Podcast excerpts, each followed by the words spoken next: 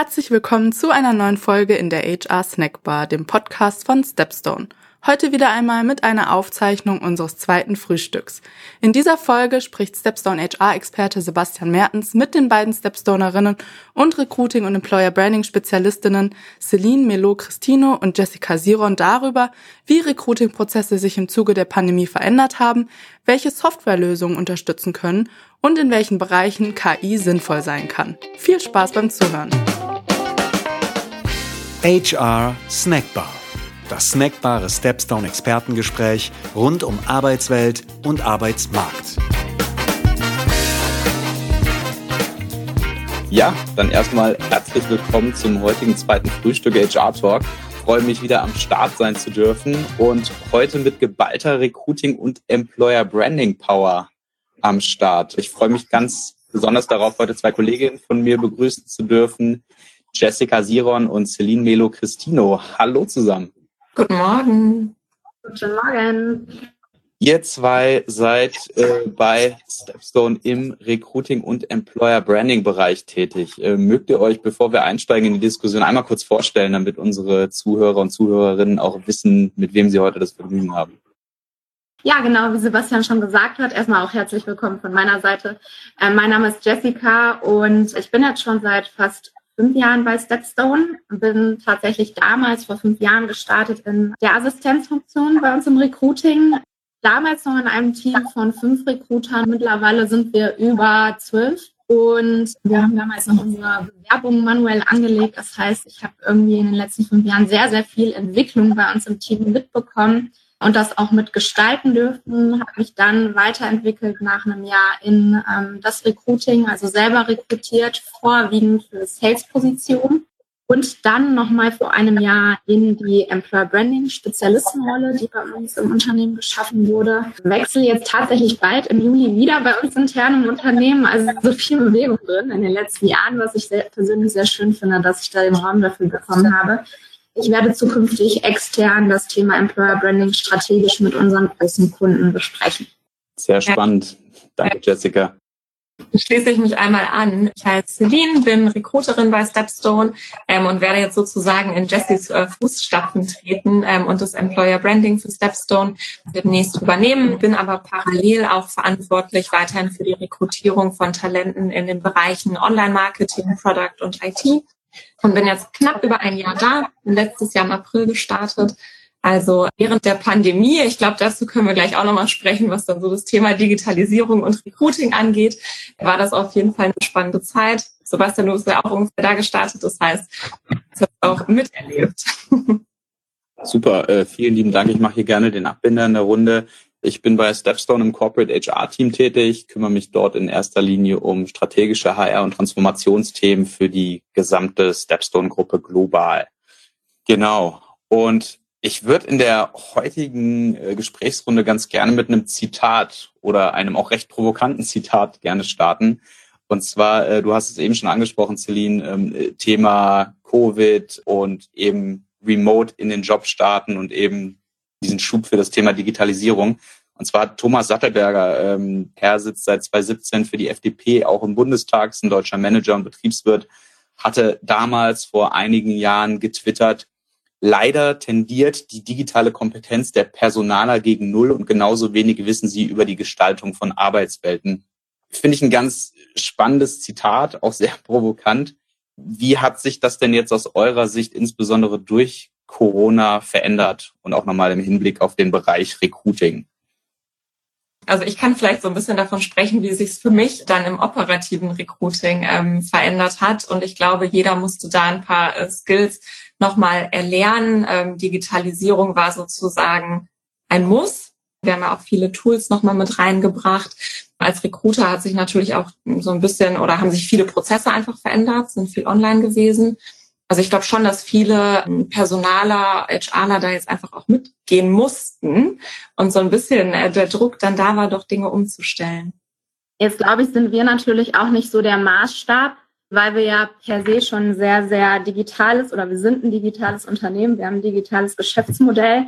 Das heißt, man kann im Grundsatz schon sagen, dass hier bei uns natürlich viele Menschen arbeiten, die sehr online-affin sind und wir auch schon vorher im Recruiting stetig versucht haben, unsere Prozesse noch mehr zu digitalisieren, noch effizienter zu gestalten. Das heißt, wir hatten das große Glück, auch schon vor der Pandemie recht digital unterwegs zu sein. Ich kann mir sehr, sehr gut vorstellen, dass es in anderen Unternehmen sehr schwierig war. Aber auch wir haben natürlich in der Zeit viel über uns gelernt, mussten trotzdem noch viel organisatorisches umstellen, was wir vorher so nicht kannten. Von daher auf jeden Fall für uns eine sehr, sehr spannende Zeit gewesen. Wir hatten auch während der Zeit kein Hiring Freeze. Das heißt, wir haben weiter rekrutiert. Wir haben uns sogar noch dafür entschieden, zwei Standorte letztes Jahr im August zu eröffnen, zwei neue Standorte, wo ich dann tatsächlich auch die Eröffnung begleitet habe, was natürlich auch wirklich sehr, sehr viel Veränderung bedeutete. Wir hatten anderen Zugang zu Bewerbern, weil natürlich viele andere Unternehmen in dem Moment nicht ausgeschrieben haben. Also insgesamt kann man auf jeden Fall sagen, dass sich viel verändert hat in der Zeit. Sehr spannend. Grundsätzlich, wie konkret macht sich das denn im Arbeitsalltag bemerkbar? Also wir habt eben auch schon mal diese Stichworte Technologie und Software in den Raum geworfen. Was sind denn so konkrete Beispiele auch an Tools oder vielleicht auch Prozessen, die sich für euch jetzt im Rahmen dieser Digitalisierung nochmal oder diesem Digitalisierungsschub nochmal stärker verändert haben in eurem täglichen Doing? Ich würde als ersten Stichpunkt Videointerviews nennen. Okay. Natürlich auch positiv für uns Recruiter, weil Kandidaten einfach schneller verfügbar sind. Muss man ja auch so sagen, wenn Kandidaten im Homeoffice sitzen, man hat keinen Anfahrtsweg mehr, man muss sich vielleicht nicht frei nehmen, sondern blockt sich einfach eine Stunde.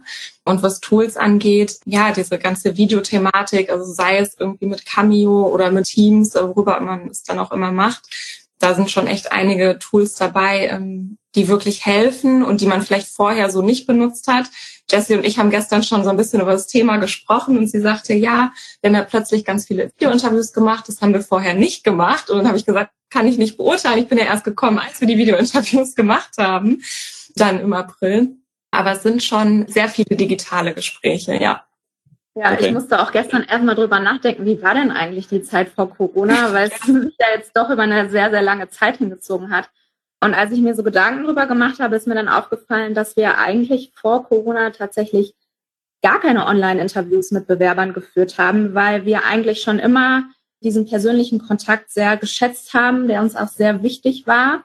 Und ich glaube, nur in absoluten Ausnahmefällen, also wenn eine Anreise für den Kandidaten wirklich nicht möglich war, haben wir das gemacht. Und selbst für uns war es dann schon immer eine Herausforderung, zu schauen, welches Tool nehmen wir jetzt. Nehmen wir jetzt Skype, äh, glaube ich, haben wir damals noch genutzt. Jetzt natürlich alles sehr routiniert, aber es war wirklich auf einmal zu 100 Prozent digital und vorher eben eigentlich gar nicht. Ja. Ähm, Celine hat das eben auch schon mal angesprochen. Ich glaube, zumindest bei dir und mir, Celine, war es so, die äh, Onboarding-Phase war auch komplett digital, bei mir zumindest, bei dir glaube ich auch. Ne? Habt ihr da auch nochmal so Learnings aus sowohl dem digitalen Onboarding als auch diesem ganzen Thema äh, Video-Interviews, also auch was da so ein Stück weit von Kandidaten, Kandidatinnen als Feedback zurückgespielt wurde. Wurde das durchweg positiv aufgenommen oder war das eher sowas, wo dann doch gesagt wurde, ja, dieser persönliche Touch fehlt dann doch irgendwo? Also für Interviews würde ich sagen, dass die Kandidaten damit sehr zufrieden waren oder auch sind und auch ganz am Anfang hatten wir wohl noch manche Kandidaten, die haben gesagt, okay, aber einmal würde ich gern das Office sehen. Ich würde schon gern noch einmal vorbeikommen. Das ist bei mir beispielsweise jetzt in letzter Zeit fast gar nicht mehr passiert tatsächlich.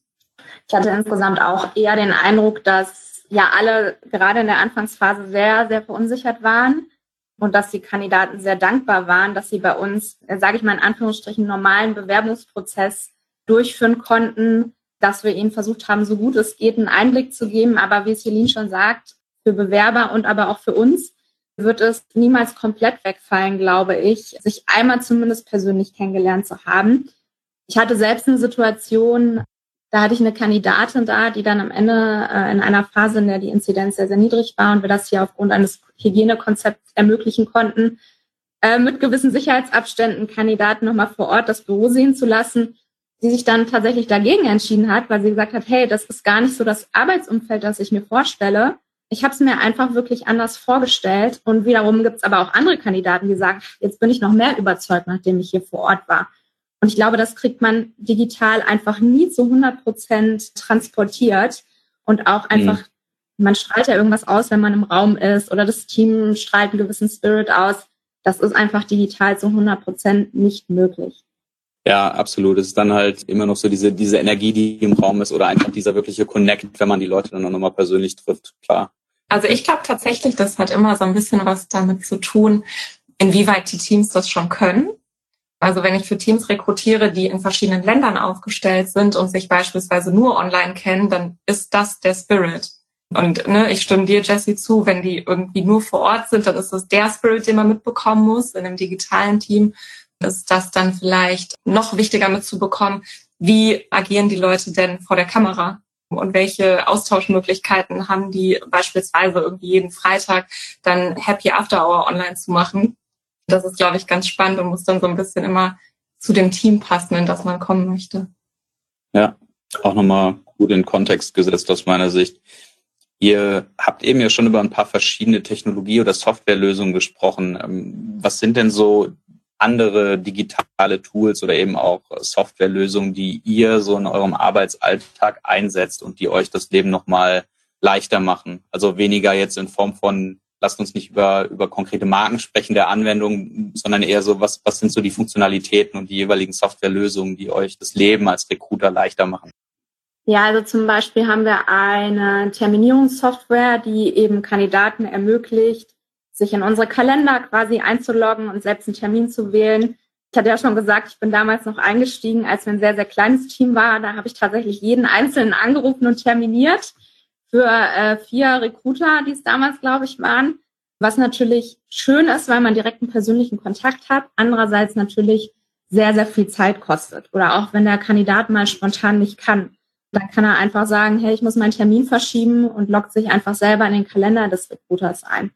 Also sehr, sehr wichtiges Tool. Aber auch das Thema zeitversetzte Videointerviews hat uns beispielsweise ja in vielen Bereichen, in denen vor allem sage ich mal, Kommunikationsgeschick sehr, sehr wichtig ist, geholfen, einen ersten Eindruck von den Kandidaten zu bekommen und uns dadurch zum Beispiel schon auf Kandidaten, die sehr, sehr herausstechen, auf diese noch besser und schneller fokussieren zu können. Also insgesamt einfach schneller an unseren Prozessen zu agieren.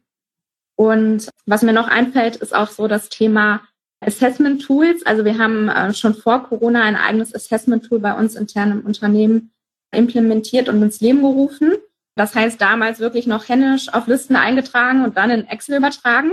Und jetzt können wir das alles auch digital quasi abbilden, konnten dann während der Online-Bewerbertage, die wir gemacht haben, während Corona, live sehen, wie stimmen eigentlich die anderen Teilnehmer ab, äh, können das dann aktiv diskutieren. Und das hat uns wirklich sehr, sehr geholfen. Auch ein wichtiges Thema ist noch ähm, irgendwie so Recruiting oder People Analytics. Ne, also ähm, irgendwie, wenn wir gucken können, wie sind die Zahlen, wie entwickeln wir uns, ähm, wo kommen wir weiter, wo müssen wir vielleicht nachjustieren, gibt es natürlich auch spannende Tools. Ähm, für kleinere Unternehmen ähm, sind dann vielleicht schon so Kompaktlösungen ganz gut, ne, in denen man irgendwie vom ATS, ähm, vom Recruiting-Tool schon Analysen gestellt bekommt oder vom HR-Tool. Aber das hilft natürlich auch sehr, den Prozess noch mehr, vielleicht auch anhand KPIs zu steuern.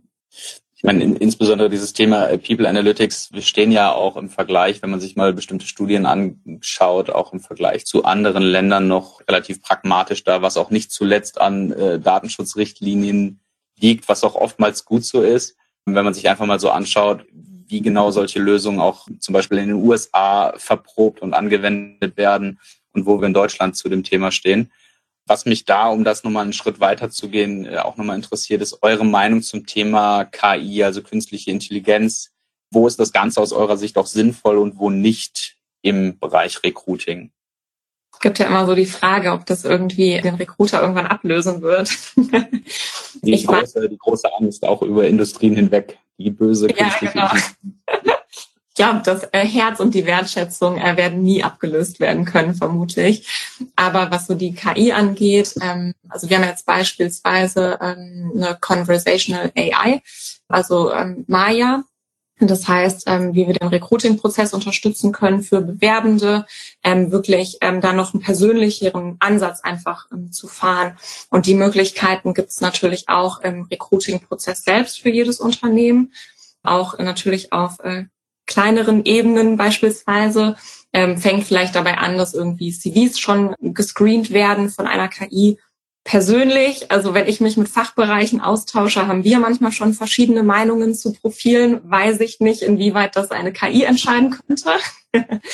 Aber ich denke, dass die immer unterstützen kann, also vielleicht schon priorisieren kann, ähm, mhm. dass sie ein gewisses Skill in einem CV sieht oder eben nicht und dann sagen kann, okay, das ist eine A-Prio oder vielleicht eher eine C-Prio. Bei der These bin ich auch voll und ganz bei dir. Im Endeffekt ist es weniger dieses, wir ersetzen Recruiting, sondern wir, wir geben Recruiting die Möglichkeit, sich noch stärker auf den Kandidaten zu fokussieren, dadurch, ne, dass ich viele Lösungen einsetze, um auch zu automatisieren und somit mehr Zeit freischaufel, wo ich mich dann auch qualitativ wirklich um den Kandidaten oder die Kandidatin kümmern kann. Also ich glaube auch, dass der Zukunft von Meier vor allem den Bewerbern zugute kommt, natürlich auch den Unternehmen letztendlich, weil wir es einfach so schaffen, dass der Bewerber und Unternehmen einfach schneller zusammenkommen und auch passgenauer zusammenkommen. Und na, wie Celine schon sagt, ich glaube, die Kernkompetenzen eines Recruiters sind ja eigentlich Empathie und äh, emotionale Intelligenz und das schafft einfach kein digitales Tool oder keine künstliche Intelligenz zu ersetzen. Deswegen glaube ich, werden wir immer wichtig sein, nicht zu ersetzen sein. Aber es ist natürlich wichtig, einfach zunehmend schneller zu sein in den Prozessen, weil äh, wir haben nun mal einen Arbeitnehmermarkt und wir müssen schnell agieren als Unternehmen, um unsere Bewerber zu finden und dann letztendlich auch für uns zu gewinnen. Ja. Was sind, um da auf deine Frage aufzubauen, Jessica, was sind da so die äh, Hauptherausforderungen, die man da so sieht in den nächsten Jahren, insbesondere aufgrund von externen Faktoren wie eine zunehmend stärkere Arbeitnehmermarkt, äh, demografischer Wandel, der War for Talents nimmt zu? Also, wie gesagt, Schnelligkeit ist, glaube ich, alles momentan. Wir merken das immer wieder, obwohl wir schon wirklich feste ähm, Timelines in unseren Prozessen haben und sagen, jede Bewerbung muss dann innerhalb von drei Tagen gesichtet sein, allerspätestens. Merken wir, dass wir damit sogar vielleicht oft zu spät sind. Also Schnelligkeit ist alles. Wir müssen zunehmend effizienter werden. Ähm, ich glaube, wir müssen individueller auf die Kandidaten eingehen merken, welche Kommunikationskanäle der Kandidat vielleicht auch bevorzugt. Da müssen wir uns noch breiter aufstellen. Ich glaube, es wird zunehmend noch komplexer werden im Recruiting und okay. herausfordernder in dieser Position. Und was bedeutet das aus eurer Sicht so im Umkehrschluss auch für das Skillset und die Ausbildung und oder Studium für ähm, Menschen, die gerne den Weg ins Recruiting einschlagen möchten? Also wenn ich jetzt einfach mal diesen Shift betrachte von, wie sah das vielleicht noch vor ein paar Jahren aus und wie sollte es jetzt im Idealfall sein? Also es kommen ja immer mehr, wie ihr sagtet, komplexere äh, Themenbereiche mit rein ähm, und immer, immer, immer ein größeres Skillset, was auch erfordert wird. Ja, also ich glaube, das Allerwichtigste ist äh, digitales Know-how. Also man muss in der Lage sein, verschiedene digitale Tools bedienen zu können, gleichzeitig sich auch schnell darauf einstellen zu können oder schnell lernen zu können, wie man diese bedienen kann. Ähm, dann hatte ich ja gerade schon gesagt, ich glaube auch verschiedene Kommunikationskanäle sind wichtig, dass wir die ähm, nutzen können und uns da auf die Kandidaten einstellen können. Der Trend geht ja aber auch immer mehr dazu hin oder schon seit Jahren dazu hin, dass ja auch die Direktansprache, das Active Sourcing sehr, sehr wichtig ist. Und ich glaube, da ist Kreativität ein ganz wichtiger Punkt weil ich meine, wer möchte schon mit einer Standardanfrage auf LinkedIn angesprochen werden oder auf Zing, wo auch immer? Keiner, glaube ich.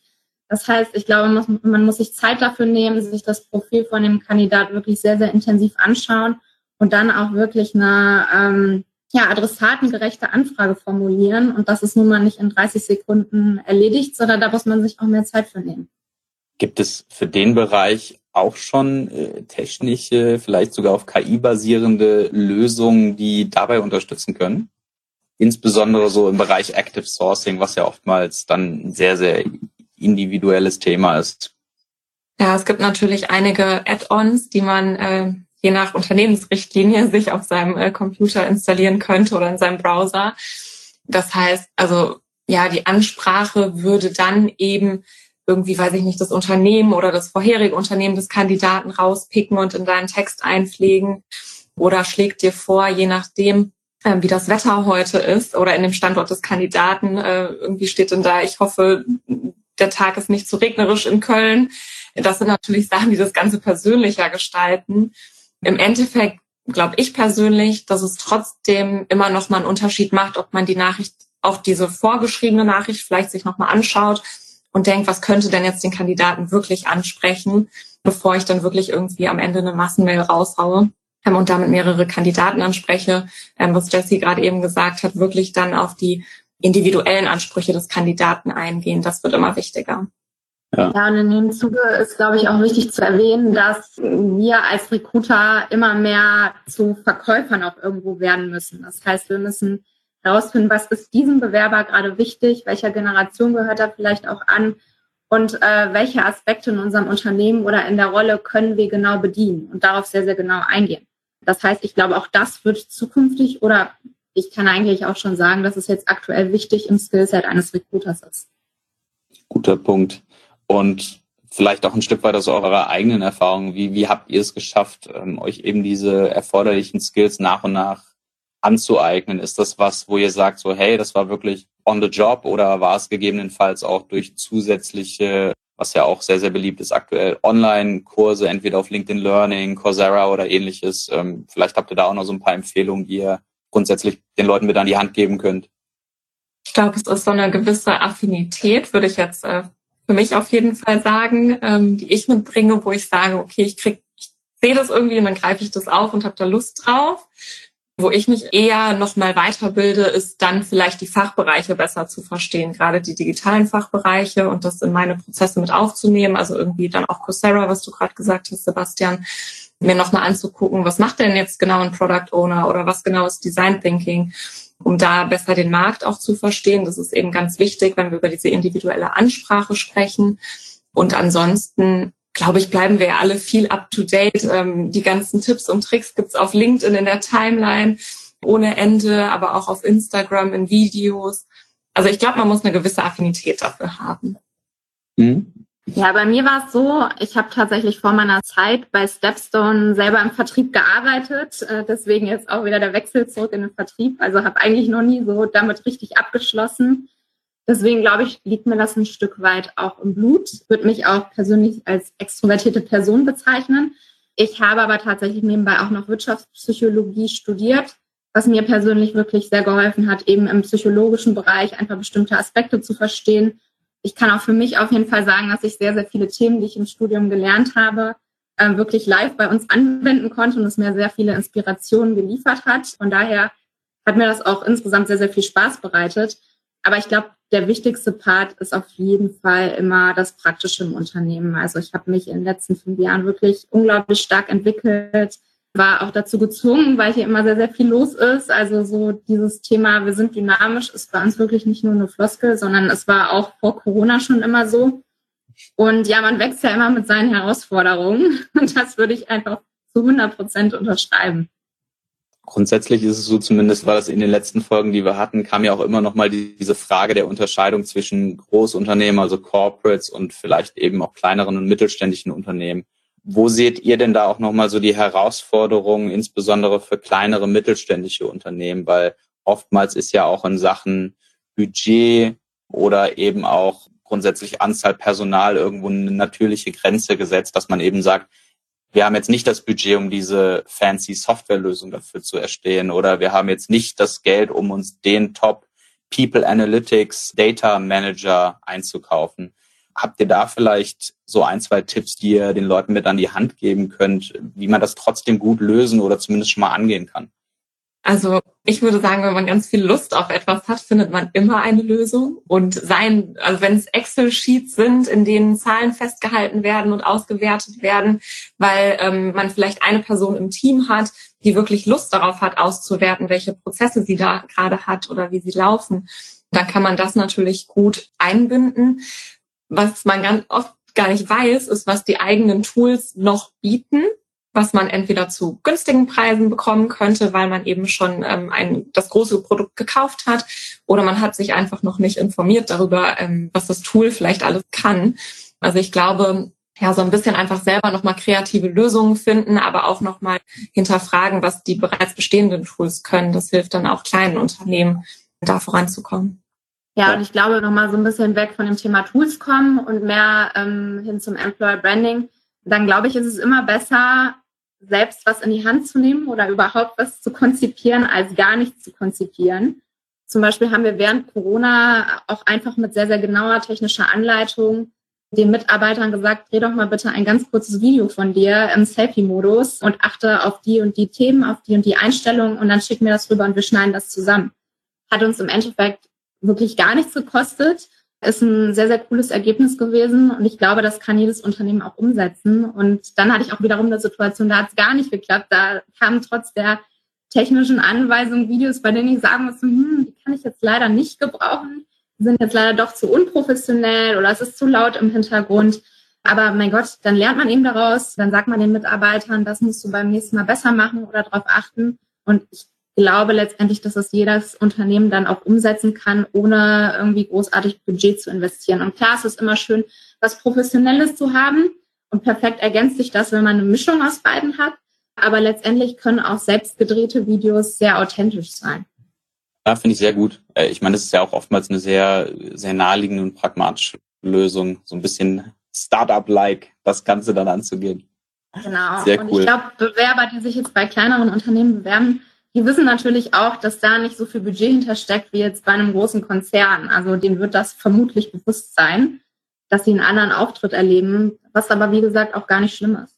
Gut, auch mit Blick auf die Zeit. Wir nähern uns langsam dem Ende. Und bevor wir jetzt gleich nochmal in die Fragerunde bei unseren Zuhörern, Zuhörerinnen einsteigen, noch eine Frage zum Abschluss, um das Ganze nochmal abzubinden und äh, zusammenzufassen.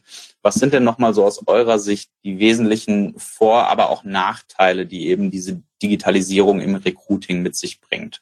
Ich glaube, was da wichtig ist, nochmal zu erwähnen, ist so das Thema welchen psychologischen Effekt hat es eigentlich auf einen Kandidaten, wenn er in seiner gewohnten Umgebung ein Interview führt? Ich glaube, anhand eines persönlichen Beispiels kann ich es nochmal sagen. Ich habe ja das erste Mal wieder in der letzten Woche eine Präsentation gehalten, einer sehr, sehr kleinen Runde von vier, fünf Personen. Aber es war für mich so eine Umstellung, weil man natürlich, wenn man zu Hause ist, in seiner gewohnten Umgebung, man hat irgendwie alle Notizen auf dem Laptop, kann die so ein bisschen mehr ablesen. Und auf einmal steht man wieder vor vier Personen und äh, präsentiert. Man muss wieder auf die nonverbale Kommunikation achten. Man hat keine Notizen mehr. Natürlich gibt einem das mehr Sicherheit, wenn man online einen Bewerbertag abhändeln kann. Das heißt, das ist zum einen schön, weil die Performance der Kandidaten besser wird. Sie sind weniger nervös. Und man kann auch so ein bisschen mehr die Kandidaten kennenlernen, würde ich sagen, weil sie gelöster und entspannter sind. Auf der anderen Seite ist es natürlich auch so, dass es gewisse Positionen gibt, in denen vielleicht Präsentationsskills wichtig sind oder in denen die Person nun mal eher, sage ich, ungewohnten Situationen oft ausgesetzt sind. Und man möchte diesen Aspekt natürlich auch irgendwo im Bewerbungsprozess kennenlernen. Und das kann man dann nun mal nicht voll und ganz. Und deswegen glaube ich, ist es sehr, sehr wichtig, dass die Person zumindest einmal gerade in so einer Rolle auch mal vielleicht in einer kleinen Stresssituation war, in einer ungewohnten Umgebung und uns da einmal sowohl den Stakeholdern als auch dem Recruiting präsentieren konnte, wie geht er mit so einer Situation um. Von daher, ich bin auf jeden Fall dafür, die Kandidaten wieder vor Ort zu haben, sie persönlich kennenzulernen, ihnen in die Augen schauen zu können. Und äh, glaube aber, dass wir sehr, sehr viel aus den letzten anderthalb Jahren mitnehmen können und auch in gewissen Bereichen oder in gewissen Positionen, Prozessen und Abläufen nie wieder zum vorherigen Stand zurückkehren werden. Ich glaube, jedes Unternehmen kann das für sich einfach auch nochmal ähm, so selbst herausfinden ne? und nochmal schauen, wie lief das letzte Jahr, wie lief das Jahr zuvor, in gewissen Prozessen, wie können wir das analysieren, gerade mit KPIs vielleicht, was ist besser geworden, was brauchen wir. Und dann entscheidet man eben, ne, was, wie setzen wir die Prozesse fort, wie verändern wir sie wieder oder wie passen wir sie entsprechend an ich glaube, das lässt sich auch sehr, sehr gut unter diesem Deckmantel des Themas Future of Work auch nochmal zusammenfassen. Also so wie wahrscheinlich auch bei den meisten Unternehmen in vielen Bereichen eben auch ein hybrides Arbeitssetup die Zukunft sein wird, so wird es sicherlich auch bei sehr vielen Prozessen, wie zum Beispiel dem Recruiting, auch ein hybrides Modell werden. In Abhängigkeit natürlich immer von den Positionen, aber du hattest es eben ja auch schon mal erwähnt, Celine, insbesondere für Teams, die ja sowieso sehr verstreut sitzen, insbesondere im Tech-Bereich ist das eine immense Erleichterung für diesen gesamten Recruiting-Prozess. Ja, total. Ja. So, eine Frage möchte ich dann ganz gerne noch aufgreifen, bevor wir hier heute die Schlussglocke läuten, und zwar das Thema äh, KPIs. Was sind denn so die gängigen KPIs, die man im Recruiting sich anschauen sollte oder die ihr euch auch anschaut, um eben auch Aussagen darüber treffen zu können, dass es in die richtige Richtung geht? Ja, also es gibt beispielsweise die ähm, Time to Hire oder Time to Offer. Also entsprechend, wie lange, ähm, weiß ich nicht, dauert ein gewisser Prozess. Entweder ist es eben, dass die Vakanz offen ist oder wie lange dauert auch ein Prozess für den Kandidaten. Wie lange dauert es vielleicht auch in der Vertragserstellung, ne, dieses Time ähm, to Offer? Also wann senden wir tatsächlich das Offer raus? Ähm, wann hatten wir das letzte Interview? Solche Sachen kann man sich nochmal anschauen, um dann zu gucken, was sind vielleicht auch Unterschiede bei verschiedenen Positionen. Das kann natürlich auch inhaltlich sein oder eben auch in den Prozessschritten ähm, oder dass man entsprechend Regeln äh, aufsetzt, was Jesse auch gerade eben erwähnt hat, ne, dass wir Kandidaten CDs uns innerhalb von drei Tagen angucken und ähm, dann innerhalb von spätestens fünf Tagen ein Feedback geben, ähm, sind auch nochmal so SLAs oder KPIs, wie man es nennen möchte, die man eben intern im Unternehmen kommunizieren kann mit seinen Fachbereichen und letztendlich analysieren kann. Springen uns vielleicht weniger Bewerber ab, wenn wir schneller im Prozess sind? Für welche Rollen gilt das? Für welche Bereiche? Das muss man vielleicht für sein eigenes Recruiting dann auch nochmal definieren, was man nutzen möchte. Ganz spannend finde ich auch noch, um, um das auch nochmal hinzuzufügen, ist, dass wir mittlerweile in gewissen Positionen oder Bereichen ähm, hochrechnen können, wie viele Bewerbungen brauchen wir denn eigentlich, um ein Hire zu machen. Das heißt, mhm. äh, wir unterliegen ja immer Schwankungen. Wir haben manchmal sehr, sehr gute Kandidaten im Pool, dann auf einmal nicht mehr und wissen auch nie so richtig, woran es liegt. Und dementsprechend kann es sein, dass wir manchmal äh, denken, dass wir ganz gut unterwegs sind in unseren Zielen, weil wir in diesem Monat sehr, sehr viele Kandidaten eingestellt haben in einem Bereich. Aber wenn wir uns dann die Pipeline anschauen unserer Kandidaten und eben diese Zahl dann äh, nehmen, die wir brauchen, um jemanden einzustellen und das dann mal quasi in die Zukunft setzen, merken wir, dass wir eigentlich doch noch mehr Bewerber benötigen. Das finde ich immer ganz spannend. Und was auch sehr, sehr wichtig ist, wir äh, haben es geschafft zu schauen, aufgrund dieses Assessment Tools, dass wir haben, wie performen eigentlich Kandidaten bei uns im Assessment Tool und dann auch zukünftig bei uns im Unternehmen und so mhm. auch die Validität unseres äh, Bewerbungsprozesses quasi zu hinterfragen und zu prüfen, ähm, sind das eigentlich die richtigen Aufgaben, die wir den Kandidaten stellen oder müssen wir andere Aufgaben viel mehr gewichten oder viel höher gewichten, um vorherzusagen, wie performt die Person bei uns im Unternehmen. Ich glaube, das sind auch nochmal sehr, sehr wichtige KPIs, die wir in den letzten Monaten uns nochmal genauer angeschaut haben und die uns auch, glaube ich, zukünftig sehr, sehr helfen werden. Super spannend. Gut, dann würde ich sagen, dann beenden wir auch die Fragerunde mit Blick auf die Zeit. Hat mir sehr, sehr viel Spaß gemacht heute. Erstmal vielen lieben Dank, dass ihr dabei wart an alle, die sich heute eingewählt haben. Wir gehen mit unserem Format erst einmal in die Sommerpause, sind dann aber auch kurzfristig wieder für euch da mit neuen spannenden Themen und Gästen. Also stay tuned und falls doch noch die Sehnsucht besteht und man die Sommerpause nicht aushalten kann, schaltet gerne ein, schaut euch oder hört euch vielmehr die letzten Podcast-Folgen zum zweiten Frühstück HR Talk an. Und wir freuen uns wenn wir nach der Sommerpause wieder einschalten können. Celine, Jessica, vielen lieben Dank. Danke dir. Danke dir, Sebastian. Tschüss. Ciao zusammen. Und schon wieder Sperrstunde in der Stepstone HR Snackbar. Wir freuen uns immer über ein kleines Trinkgeld in Form von Feedback, Anregungen und Themenvorschlägen unter podcast at stepstone.de.